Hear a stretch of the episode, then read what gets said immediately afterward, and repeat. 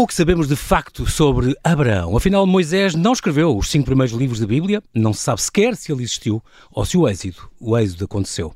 David e Salomão foram grandes reis de Israel ou uns pequenos mafiosos chefes talibãs? Tudo indica que Jesus não disse, afinal, grande parte das palavras que lhe atribuímos. Será que os factos narrados na Bíblia aconteceram mesmo assim? Qual é a relação entre a Bíblia e a história? E de que forma o conhecimento do passado nos ajuda a compreender o conflito atual no Médio Oriente? Francisco Martins, padre jesuíta, é especialista em línguas antigas e professor na Pontifícia Universidade Gregoriana em Roma, onde mora. Além do português, fala espanhol, francês, inglês, italiano, alemão e hebraico. Sabe línguas antigas como o latim, o grego, o aramaico ou o siríaco. Ele está comigo e traz o seu livro A Bíblia Tinha Mesmo Razão? As Histórias de Israel e o Israel da História. Um livro centrado na relação entre a história e a Bíblia através da análise dos textos do Antigo Testamento, propondo um percurso pela história de Israel. Olá Francisco, bem-ajas por ter aceitado este meu convite diretamente de Pedrógão Pequeno, se não me engano, certo? Exato, boa tarde. Bem-vindo à Rádio Observador, numa, numa terra bem bonita ali para o, para o lado dos Zezes, para o pé da barragem do Cabril, na Beira Baixa, e pertinho da Capela da Senhora da Confiança. Isto é, é, é uma zona muito, muito bonita e muito curiosa. Mesmo muito pertinho, exatamente. Isto tem a ver com a família tua? Tu tens família aí? Sim, o meu pai, o meu pai é aqui desta zona, nasceu precisamente na okay. freguesia do Carvalhal, que é aqui ao lado de Torogão uhum. Pequeno. E, e, a minha mãe também era da Sertã, portanto a, minha ligação às minhas raízes Sim, claro. eu ter nascido depois em Lisboa e eu e os meus irmãos nascidos em Lisboa. Tu costumas dizer que tu, tu um, nasceste há 40 anos junto ao castelo de, aqui em Lisboa, mas que tens muito poucas recordações eh, daqui, porque aos 5 anos foste para tomar, é para, para essa zona ou é mesmo para tomar? Para tomar, exatamente. Portanto, eu ah, nasci okay. em Lisboa, os meus pais moravam em Lisboa, na Rua das Farinhas, que é esta rua que vai ali do, do Largo do Caldas até, até ao Palácio da Rosa. Sim. E, da Moraria, portanto. E nasci aí, havia aí uma maternidade, nasci aí nessa maternidade precisamente. Mas com 5 anos, com cinco anos viemos para tomar todos, a família toda. Eh, e pronto, e desde então temos estado aqui, até que depois fui à minha vida e os meus irmãos também. Claro que sim, estou aqui na, na zona do Nabão e, e do Zedre, já vi que é, que é o, onde te sentes à vontade, apesar de ter também uma, um percurso muito curioso, porque tu estiveste na escola em Tomar, depois entraste num seminário, um, digamos que, como tu gostas de dizer, foste uma vocação precoce, aos, aos 22 acabaste por ir para a Companhia de Jesus, uh, uh, nessa altura já estavas licenciado em Filosofia pela, pela Católica ou não? Não, não, a licenciatura em Filosofia acabei já depois em Braga, depois de entrar na ah, companhia. Okay. Portanto, okay. depois do noviciado, já em Braga. Portanto, este tempo de, pronto, inicial de formação que nós sim, temos cá no noviciado, dois anos, e depois fomos para Braga, fui para Braga estudar Filosofia e terminar a licenciatura. Em Lisboa fiz só, fiz três anos de Teologia, que foi um ano e meio de Filosofia e um ano e meio de Teologia. Não acabei uma coisa nem a outra em Lisboa ok? Depois acabaste por estudar, eh, por licenciar-te em Teologia, já tinhas Filosofia, licenciaste em Teologia em Madrid, na Universidade de Pontifícia Comilhas. Depois foste para Paris estudar línguas antigas, que é a tua especialidade. Tiveste, tiraste um mestrado em, em, um mestrado em Teologia Bíblica e outro em Filologia Semita e História Antiga. Incrível, porque tu uh, estudaste várias destas línguas, o latim, o grego, o hebraico, o aramaico o acádico, o garítico e o siríaco. O garítico e o acádico falam-se aonde? Falavam-se aonde? Acádico? Na, na Grécia, imagina. Falava, o, o, não, o acádico falava-se ali na zona da, da Síria e da Babilónia, ah, que okay. hoje em dia é o Iraque. Exatamente. Portanto, a Mesopotâmia, antiga, mesmo, Mesopotâmia mesmo. E o garítico? Exatamente. O Garítico é aqui numa cidade que hoje em dia fica, fica na Síria, ali na okay. costa da Síria, na costa mediterrânea da Síria.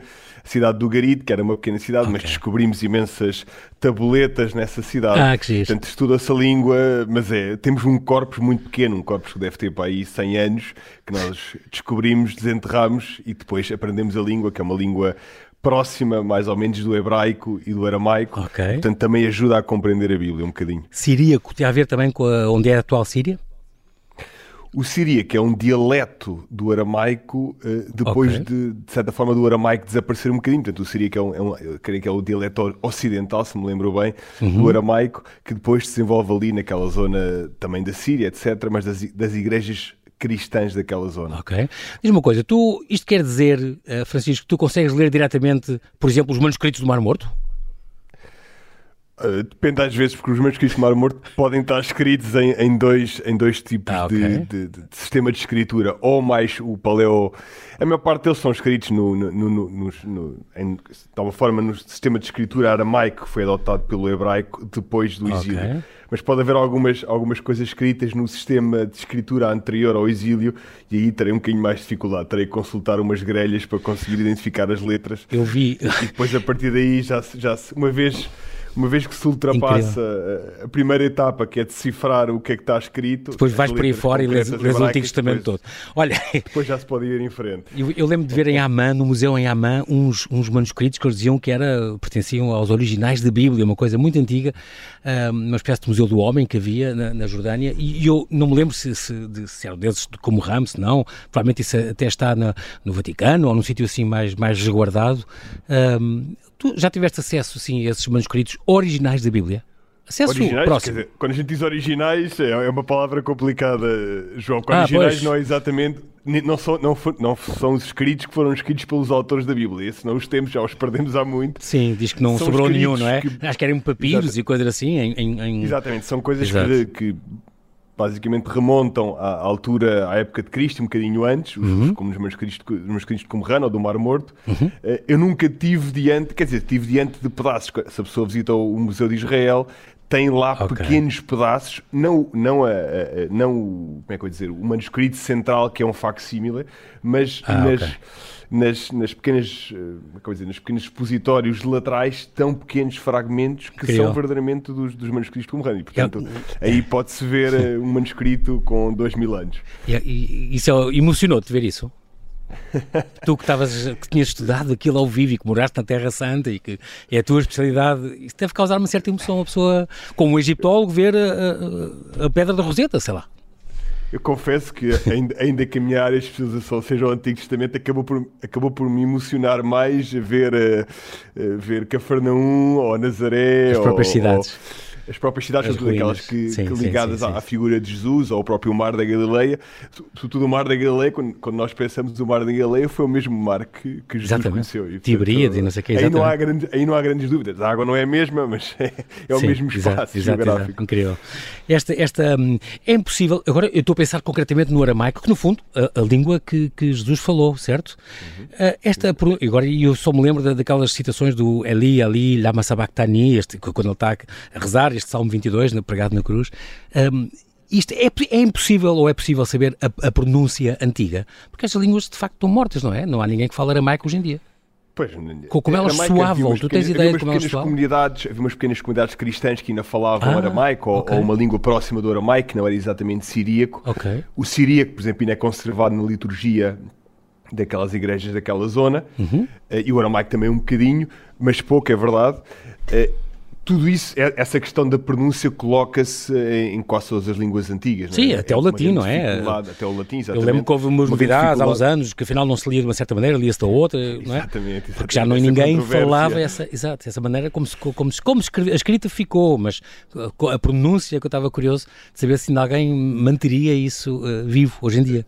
É difícil, mesmo a própria pronúncia, pois. provavelmente nestas igrejas, do Síriaco, etc., evolui, portanto, mesmo uhum. a própria pronúncia do hebraico evolui, é difícil reconstruir a pronúncia original. E em algumas claro. línguas a questão ainda é mais complicada. Por exemplo, o garítico, é este exemplo Sim, incrível, curioso, é muito difícil porque basicamente só temos consoantes e portanto temos que imaginar o que é que eventualmente estaria entre as consoantes, eh, baseando-nos noutras línguas. O só ter consoantes não é um bocadinho como o hebraico? Exatamente, essas línguas, as línguas é, é? Tendência, estas línguas que usavam alfabetos não tinham, não tinham, uh, não era, isto é, não tinha vogais, a nem fenício, não notava as vogais. Não ah, notava okay. as vogais, okay. tirando algumas vogais mais longas, que a gente chama uma, uma certa ajuda à leitura, Okay. Uh, mas, mas de resto não, não notava, não, acaba por não, não notar eh, essa vocalização, okay. que no caso do hebraico foi criada muito já, muito posteriormente em termos, a notação da vocalização foi criada posteriormente, okay. inclusive a era cristã, portanto já foi muito depois uhum. que se colocou as vogais por cima e por baixo das letras do hebraico, ah, okay. que são todas consoantes. Impressionante. Eu, eu, lembro que quando o Mel Gibson fez este filme da Paixão do Cristo, lembras-te, 2004, uhum, vai fazer 20 exatamente. anos, o próprio Jim Caviezel, este ator, que, que, que, aliás um católico praticante, fez esta preparação muito dedicada. Que, o filme é todo falado em aramaico e em latim, se não me engano, tem os romanos e, e, tem os, os locais, e envolveu o próprio Jim Caviezel aprender a falar aramaico, latim e hebraico, pelo menos para o filme.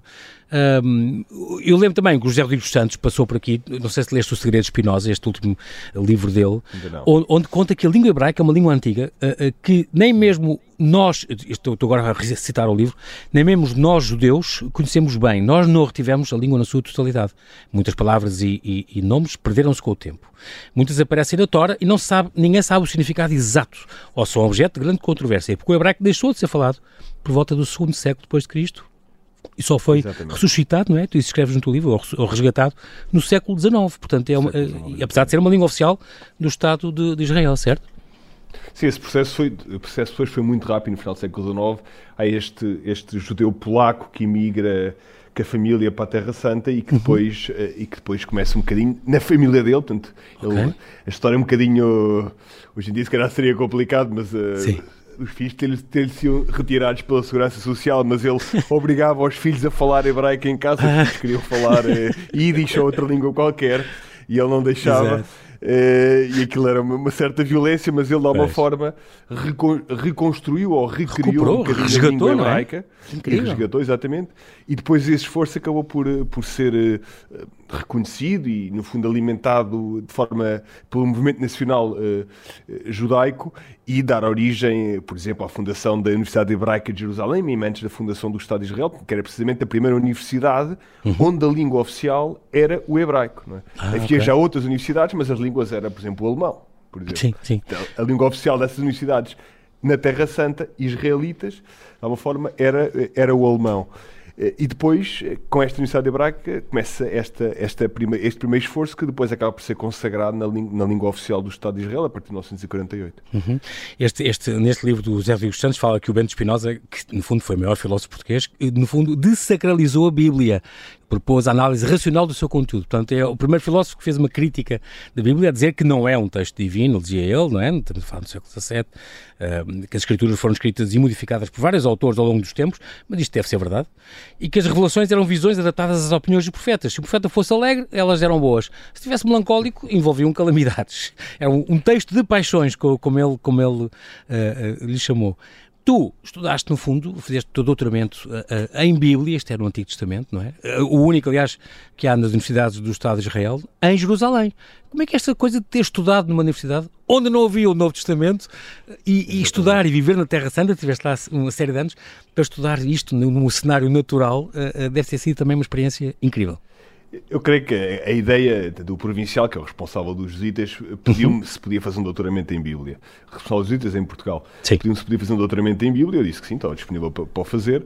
E, depois eh, eu disse-lhe eu gostaria de fazer em Antigo Testamento e se houver essa oportunidade, gostaria até de poder ir para um sítio onde o Antigo Testamento fosse lido com um olhar mais, eh, mais judaico. Isto é, uhum. Eu conheço um bocadinho o olhar cristão sobre estes textos. Claro se calhar a partir de uma perspectiva diferente, também possa ajudar a, no fundo, a crescer na minha própria perspectiva sobre estes textos. O testamento deles é exatamente aceitou... o nosso. Quer dizer, aqueles livros que eles estudam são exatamente os que estão na nossa Vulgata, nos no nossos uh, textos que nós estudaríamos numa Bíblia cá, traduzida cá? O, o canon católico, uhum. para falar do canon católico do uhum. Antigo Testamento, inclui mais alguns livros, ah, mais okay. sete livros uh, que, que, que, nós que, chamamos que às vezes deuterocanónicos. Okay. Uh, por exemplo, Tubit, por exemplo, por exemplo os, o livro de Tobias, é? Macabeus, a sabedoria de Salomão, etc. Ah, incrível. mas pronto, mas dá uma forma o núcleo do Antigo Testamento corresponde. Não não é? O núcleo entre judeus e cristãos, o núcleo do Antigo Testamento corresponde perfeitamente. Tu é engraçado porque tu, no fundo, viveste lá, não é? Viveste aqui neste, na Terra Santa que tu chamavas o Quinto Evangelho, não é? Há cinco anos. Na, Exatamente. Esta cidade velha. Que chamo, é uma tradição Sim. antiga da Igreja. Ah, ok, boa. Mas, mas é isso, sim, vivi cinco anos com uma pequena ausência, pequena grande ausência de quase um ano e meio, dois anos na Alemanha, onde também escrevi parte do doutoramento. Ah, exatamente. Uh, e, mas pronto, acabei viver muito sim, tempo sim, sim, em, em Israel, já tinha lá passado alguns verões antes, porque é necessário, é necessário aprender a língua hebraica antes de começar o doutoramento na Universidade Hebraica, até porque as aulas são em hebraico, portanto a pessoa ou sabe hebraico ou, sim, claro. não sabe o que, é que está a acontecer. as aulas são em hebraico. sim. Ah, sim, as aulas são em hebraico. Sim, sim. E tu ias todos os anos, por esta altura do Natal, tu ias todos os anos a Belém.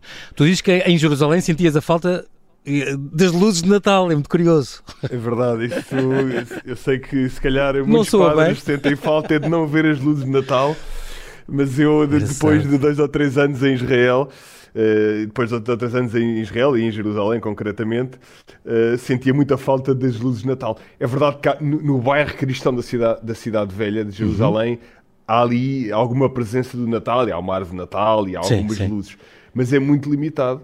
E, e, realmente no resto da cidade não há assim grandes sinais uh, do Natal. Impressionante, porque em Jerusalém. Para ocidentais é um é, choque. É, um é, choque. evidentemente que a vida não para, não é? Não há propriamente Natal em Jerusalém. Tu, tu tiveste, tinhas aulas no dia de Natal, o que é, é muito engraçado. Exato. Inicialmente, ele, isso é curioso, porque nos primeiros anos que eu lá estive eh, em, Israel, realmente no dia de Natal, cheguei a ter aulas no dia de Natal. Cheguei a ter aulas no dia de Natal de manhã, que é um bocadinho estranho para ir para as aulas. E, bom. Mas é verdade que mais recentemente a universidade até mudou a regra e agora no dia de Natal. Ah é, há uma certa tolerância de ponta em relação, Exato, em relação para os alunos que possam querer celebrar. Até aos cristãos. Exato. Estamos aqui agora a lembrar dos teus, dos teus tempos em, em, em, que estavas a viver em, em, Jerusalém, viver na Terra Santa durante, durante, cinco anos, com algumas interrupções, mas, mas estiveste lá. É, realmente é um privilégio ter lá estado e ter, estado a estudar, ter estado a estudar Bíblia na, naquele sítio.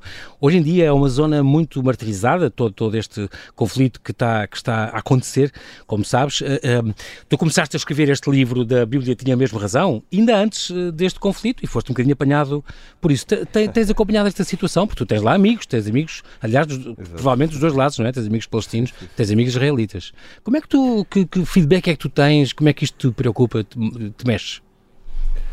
Ah, evidentemente o conflito já toca pessoalmente, porque conheço os sítios, conheço as pessoas, conheço uhum. os lugares, conheço a Terra Santa, uh, tenho amigos dos dois lados, como, como, como dizias, e, e realmente tenho procurado estar presente e acompanhar. É verdade, o conflito não, não, não, começou no dia 7 de outubro, embora o dia 7 de outubro tenha acrescentado ainda mais uma claro, curva claro. desastrosa a este conflito. Exatamente. Uh, mas, uh, exatamente. Mas já vem de há décadas, não é? Este, este incómodo, este mal-estar, aliás, como o, António Guterres lembrou, e prontamente foi avisado pelo, pelo embaixador de, de Israel, não é? Na ONU. É um Exatamente. Eu creio, eu creio que desconforto que existe além... há décadas.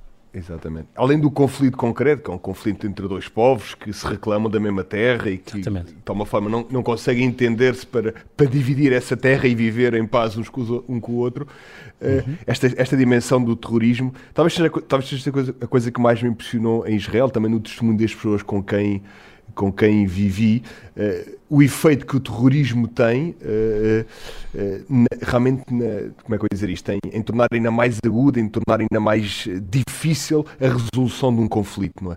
Um uhum. conflito que tem, que tem uma dimensão política, tem uma dimensão também militar, etc. Mas quando começa a ter uma dimensão também de terrorismo, realmente torna-se muito mais difícil resolvê-lo. Claro. As, as feridas são muito mais profundas, o medo e a desconfiança mútuas são muito muito mais, são muito mais graves. Mas há, há esta, esta série de televisão conhecida, chamada Our Boys, onde se conta um acontecimento de 2014, onde um grupo de um, de um grupo de, de, de, ah, de três judeus muito novos fizeram um estado de vingança, não é? Raptaram um, exatamente, raptaram um jovem um palestiniano na, em Jerusalém e, e queimaram-no vivo. E portanto também isso teve um efeito brutal sobre os palestinianos Sim. de Jerusalém. Não é? claro, claro. Portanto, ou seja, há, há aqui eh, há aqui um ódio uh, acicatado pelo terrorismo que torna todo este conflito ainda mais de mais difícil resolução. Claro.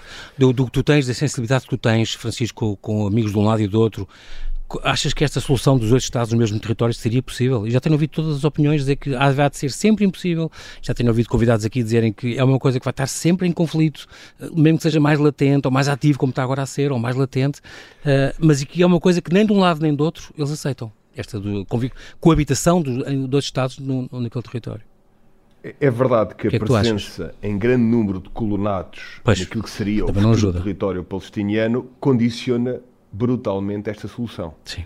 Agora, eu acho pessoas que de alguma forma contestam essa solução e, e de alguma forma dizem que nunca será possível realizá-la.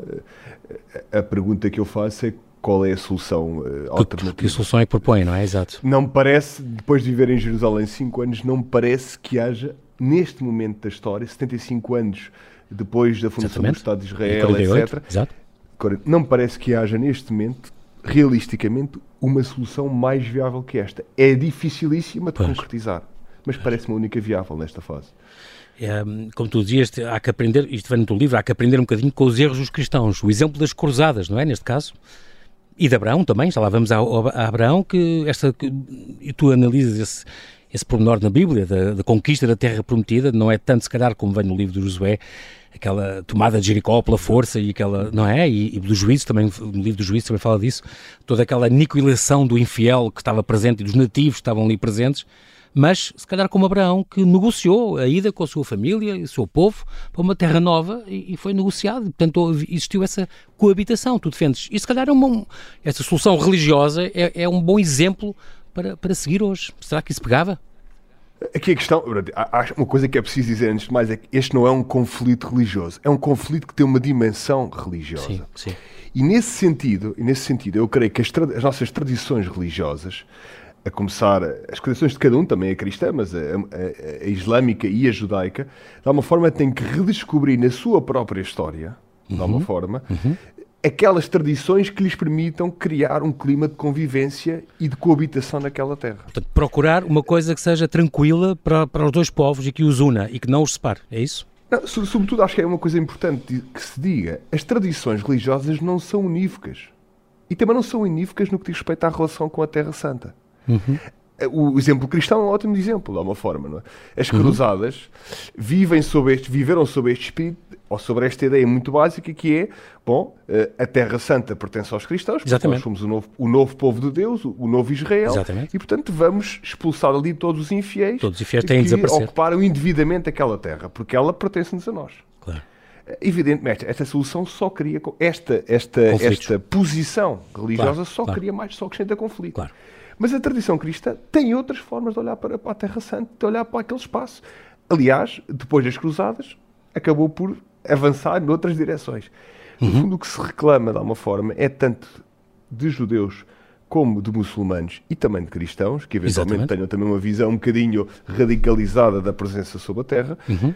que, que realmente redescubram as suas tradições para encontrar nelas uhum. as vozes que permita uma coabitação pacífica. Se isto não acontecer, de alguma forma, as religiões não estarão a ajudar à resolução do conflito. Exatamente. Estarão a alimentá-lo ou pelo menos estarão a ser indiferentes ao conflito. E é estranho quando, no fundo, as religiões e a base de todas as religiões devia ser o amor pelo outro, o amor pelo próximo, a, a, a, coabitação, a convivência, a tolerância, não é? São valores que deviam ser básicos. E então estas três principais, nas três religiões do livro, que ali que tem como Jerusalém uma cidade sagrada, não é? Exato, o problema é que portanto, as tradições também as tradições e a própria tradição religiosa também reflete, como é que eu ia dizer isso, os desejos e as aspirações humanas, não é? Uhum. Deus revela-se, para quem crê, mas ao mesmo tempo revela-se a seres humanos concretos, com as suas histórias concretas, nas circunstâncias concretas em que vive. E muitas vezes as circunstâncias e as histórias pessoais, no fundo, uh, inclinam, uh, inclinam as tradições religiosas uh, respectivas para posições extremadas Mais em relação extremado. a pontos sim, concretos. Sim, não é? Sim. E eu creio que essa é a grande, é a grande lição da, da história que é preciso reaprender constantemente. Porque isso é que é a grande, a grande lição, é que a história, a história repete-se de alguma forma e é possível e, e, e é possível e é desejável que não se repita aquilo que de mais negativo sucede na exatamente, história. Exatamente. Aprender com a história, não é? Uma, uma questão exatamente. importantíssima que faz sempre falta. Estudaste também na Alemanha e também nos Estados Unidos tiraste um, um pós-doc, certo? Um, um pós-doutoramento na Universidade de Notre Dame, ao pé de Chicago, aí, uh, além de ter sido investigador, então, nesta Georg August Universität em Göttingen um, e, e, em Indiana, então, na Universidade de Notre Dame, isto tudo tinha a ver com uh, projeto de investigação sobre também tradições bíblicas e de literatura, certo?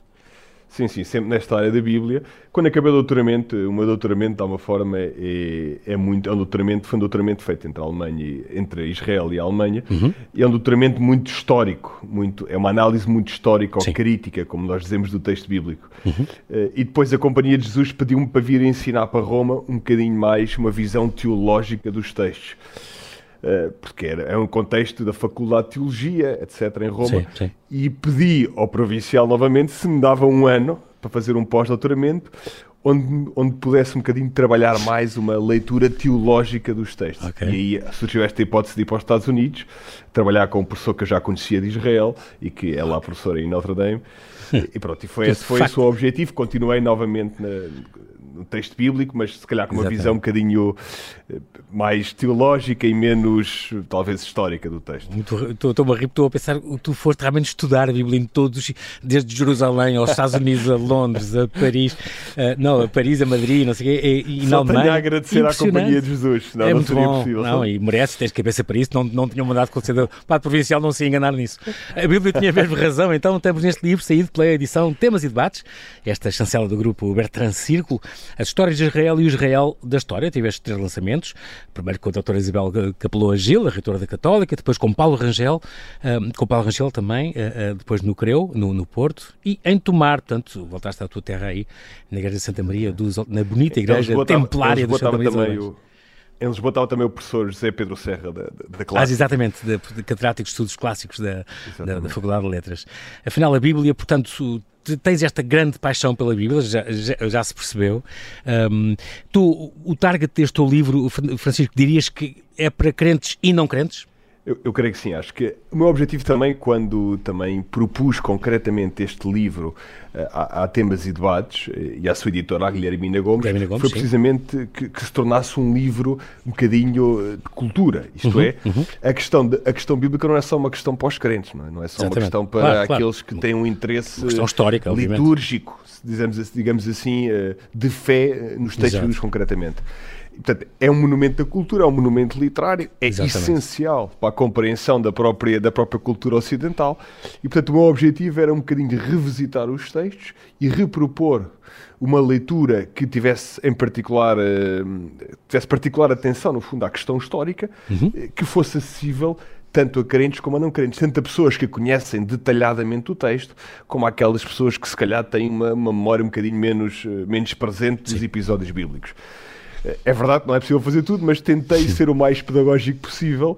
E, portanto, não, é em cada capítulo introduz os textos bíblicos que estão em causa uhum. e depois é, que, depois é que apresenta as descobertas arqueológicas e epigráficas e é que propõe Exatamente. a minha própria reconstrução dos acontecimentos. Eu, eu cheguei a mostrar este, a Bíblia tinha razão, do Werner Keller, este jurista, jornalista alemão, combatente anti-nazi, ele morreu há uns anos, em 1980, salvou muitos judeus, aliás, foi condenado à morte pelos nazis e depois salvou-se no último momento, mas Exatamente. de facto este livro, a de 1955, que, que tenta provar a verdade histórica da Bíblia pela arqueologia, portanto ele faz imensos uh, capítulos sobre o, Maná, que, é, o verdadeiro Maná, o dilúvio que aconteceu, no Monte Ararat deve ter descoberto, já não me lembro bem, porque já ali há muitos anos, restos da Arca de Noé, as colunas de sal, as, as, as pragas, tudo isto. Ele explica isto tudo que é muito engraçado. Mas tu, no fundo, queres dizer que não é necessário a Bíblia estar a provar, uh, uh, ver pela arqueologia provadas todos estes, estes episódios, estas, estas cenas que aconteceram, que, que, descreve a Bíblia, porque não é essa a função da Bíblia. A Bíblia deve ser lida, como tu dizes, um monumento como um monumento literário e não é necessariamente um registro, uma notícia histórica, um registro histórico. Exato, exato. Ah, bom, uma coisa que eu tenho muita inveja do Werner Keller foi que ele vendeu milhões de pois exemplares foi. do seu livro, portanto... Não, e depois da guerra ele era alemão ainda por cima. Se igual sucesso, ficaria muito contente, mas eh, exato. não me parece, não me parece. Um milhão e tal nas primeiras não semanas, é brutal, na altura depois da guerra e tal, uma década depois da guerra, um homem Exatamente. alemão, uns livros em alemão e tudo, é, é impressionante. Mas sim, mas sim. Nem, nem cada este... português comprasse um livro dos meus, eu, eu chegaria aos números do, do Bernard Keller. Mas efetivamente o meu livro tem uma, uma, uma perspectiva diferente sobre, sobre a questão. Isto é parte um bocadinho é. dessa provocação uhum. de, de, tornar, a, a, tornar a afirmação Exato. do Bernard Keller uma pergunta.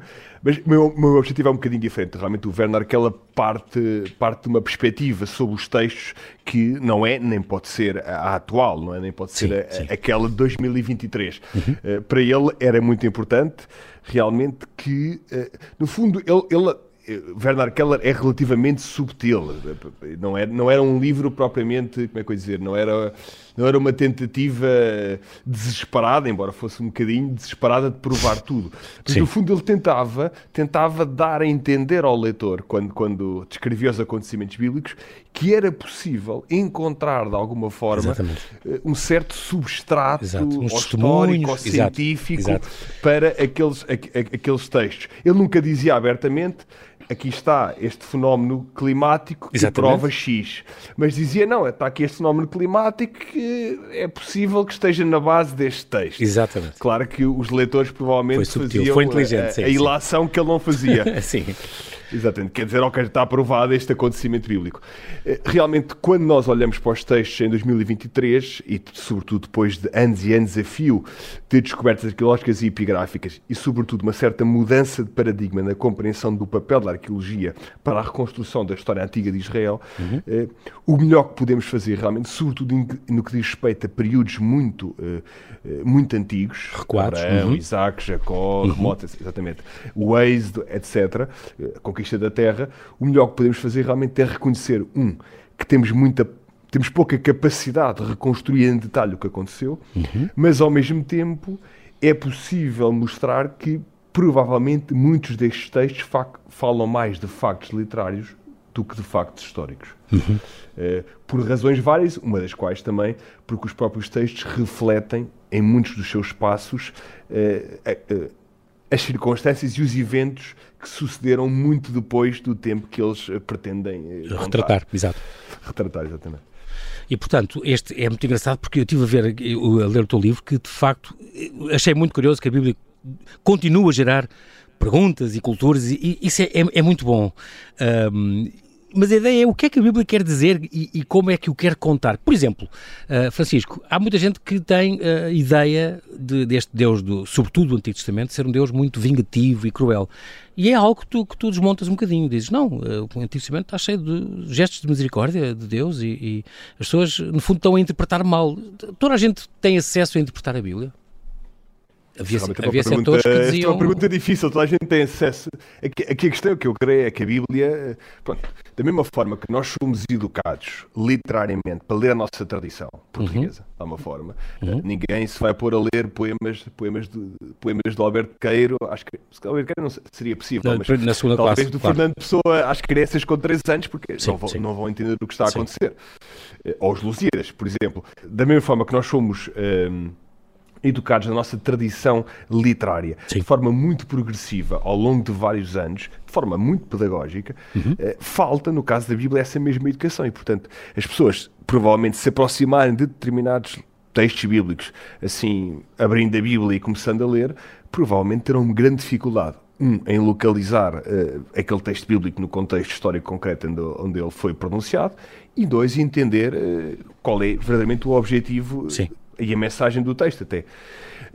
Eu creio que uh, uh, o, o, grande desafio, também procurei fazer isso um bocadinho no livro, de alguma forma, é oferecer uh, uns certos parâmetros históricos, parâmetros, parâmetros, parâmetros históricos Sim. de leitura dos textos bíblicos concretos, a começando okay. pelos mais antigos e pelas tradições mais antigas uhum. e chegando até aos textos mais recentes, do final do, do segundo do, do, do, Antigo Testamento, como o livro uhum. dos Macabeus, por exemplo. Uhum. Mas o objetivo, se calhar é, é o assunto para um próximo livro, o objetivo também seria ajudar as pessoas realmente a adquirir uma certa competência literária na leitura da Bíblia. Exatamente, para, para fazê-lo mais, para lermos de uma maneira mais adulta, se calhar, mais, não é? mais, mais informada e, e, e, não levar tudo à letra, porque há esse perigo, não é? Aliás, há coisas, há muitas coisas isso, na Bíblia isso que, que o João Paulo estava a dizer toca precisamente isso. Essa Exato. questão, por exemplo essa, essas ideias feitas de dizer o Antigo Testamento é eh, um Deus vingativo, só, é um Deus vingativo Exato. que só está interessado em, em fomentar a violência e, em, e, em, castigar o povo. Uhum. Eh, evidentemente, eh, uma leitura cuidadosa do texto bíblico prova que tudo isso é Não, mais claro, uh, claro. preconceito que realidade. Exato, efetivamente. Exato. É um Deus, efetivamente, é um Deus tão interessado em amar o povo concreto que escolheu, uh, que a certa altura é verdade que manifesta uns certos ciúmes quando o povo começa um bocadinho a desviar-se dele. Mas ler isso como um Deus vingativo ou um Deus castigador, eh, Sim, realmente é, é perverte um a, a mensagem e de alguma forma reduz o Antigo Testamento a uma caricatura de si próprio. Nós, nós estamos a, a, aqui, o tempo está a voar e deixa-me só dizer dois ou três pontos que tu falas aqui, a questão de, ehm, de, ser um livro inspirado, mas de vários autores, que não é para ser tomado à letra, obviamente, eh, esta revelação divina em palavras humanas, como tu dizes, depois estas questões de Abraão e Moisés terem mesmo existido, esta história de Moisés ter sido inspirado, eu diria, num super-herói, deste, deste rei assírio, Sargão I, tem muitas coincidências na sua, na sua vida. A questão, por exemplo, do, Isa, do Isaías ter existido de facto, mas o seu livro ter sido escrito ao longo de quatro ou cinco séculos, falas aqui no teu livro também, do êxito ter, do Egito ter acontecido, mas não se calhar no, com aquela dimensão das 600 mil pessoas e tal que, que, que fala na Bíblia e que tu dizes Exato. pode ter sido um grupo mais pequeno e portanto depois é, são tudo uh, narrativas simbólicas para um povo e por isso podem ter sido empoladas, não é? A questão do David e do Salomão, mil anos antes de Cristo, a questão de como nasceu o monoteísmo, passas por, por isto. Eu, eu, por exemplo, aprendi esta coisa curiosa da, da concepção local da divindade, quando o povo está mais humilhado eh, é quando reconhece que Deus é o único e verdadeiro. Isto é, é impressionante, foi uma grande lição que eu é inacreditável. Isso é inacreditável. Até do ponto de vista sociológico e antropológico é inacreditável. Além do ponto de vista teológico, do ponto de vista sociológico é também inacreditável. Sim, a Bíblia é uma liter, é literatura, deve ser tratada como tal, como tu dizes. A questão de Deus ter escolhido revelar-se a um povo de escritores, como tu dizes, não é, não foi de, engenheiros, sem nada, com, nada contra os engenheiros, nem com contabilistas, Exato. mas senão a Bíblia se calhar era uma folha de Excel gigante. Uh, mas não, revelou-se um povo de escritores que escreviam, já tinham escritos anteriores e, portanto, daí temos este, esta obra, este monumento literário, que é a Bíblia, como tu dizes, uh, esta relação de literatura e a história na Bíblia. Um, são uma multiplicidade de votos que, que tu falas aqui uh, da Terra Prometida, as fronteiras como mudaram, esta questão de Abraão ter negociado a sua presença, coabitando com, com os que já estavam presentes é de facto uma, uma, uma, grande, uma grande achega, uma grande obra que, que nasceu de um curso que tu, aliás, tinhas dado na, na Brutéria. E, numa última palavra, uh, Francisco, a Bíblia pode e deve ser um lugar, um lugar de encontro entre cristãos e entre cristãos e o mundo? Eu espero que seja, eu espero que seja. A Bíblia tem essa vocação desde o princípio, de alguma forma, não é? Como uhum. texto um bocadinho legado pelo judaísmo ao cristianismo e depois mantido pelas duas, pelas duas, pelas duas religiões, etc. Uhum. E de alguma forma também criando as histórias, ou pelo menos gerando as histórias e a revelação que depois aparece no, no próprio Corão, a Bíblia desde sempre foi, de alguma forma, um, um património partilhado pelas uhum. religiões primeiro e depois pelos povos que de alguma forma, forma, forma foram conhecendo as suas histórias e foram lendo as suas histórias e interessantes pelos seus conteúdos. Eu creio que essa vocação uh, carece sempre de ser redescoberta a cada geração. Eu creio que esta é a grande dificuldade. Não é?